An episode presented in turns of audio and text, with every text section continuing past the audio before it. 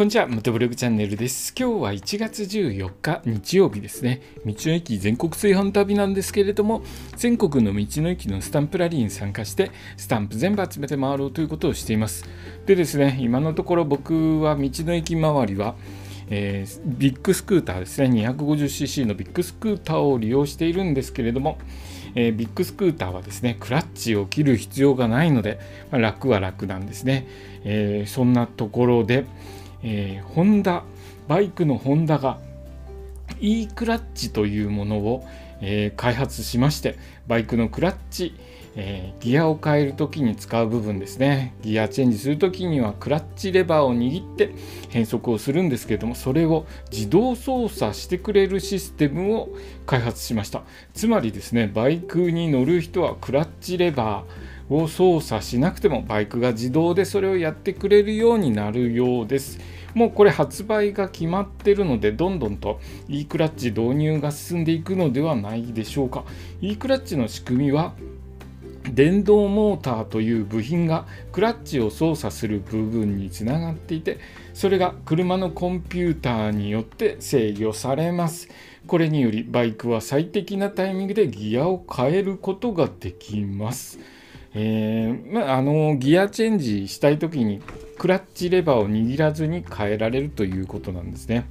まあの今までもそういう機能がついていたんですけれども今回のはですねスタート時もクラッチ握らなくてスタートできるそうです。えー、だともうオートマじゃないのという気もするんですけれどもところがですねこの E クラッチのすごいところは、えー、クラッチ操作だけを自動化するもので、えー、ギアの変速はバイクに乗る人が行いさらにですね、えークラッチを握ると E クラッチはオフになり、え、通常のバイクと同じように操作ができます。回転数を上げたい時とかですね。回転数を上げてスタートしたい時とか、えー、ちょっと回転数を操作したい時にはクラッチマニュアルクラッチになるというところの切り替えができるというところが素晴らしいですね。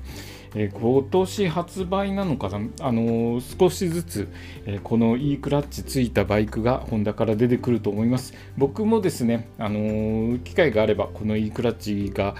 えついているバイクに乗ってみたいですね。どういう感じなんでしょうか？え乗った時はですね、またこの放送でお話をしてみたいと思います。えー、ギア操作はですね、変速はバイクに乗る人が行うので、バイクの運転免許はマニュアルクラマニュアルトランスミッション免許が必要なようです。オートマ免許では乗れないようです。えー、これからですね、どんどんバイクの方もいろいろなシステムが電子制御システムが入ってきて、え、楽しみですねいろいろな制御ができて、えー、エンジンでもいろんな制御をされてですね楽にアシストしてくれて、えー、なおかつですね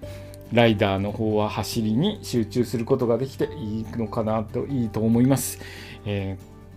これからですねどんどんそういう電子デバイスついてきて、えー、楽しい乗り物となって安全で楽しく乗れる乗り物となっていくと、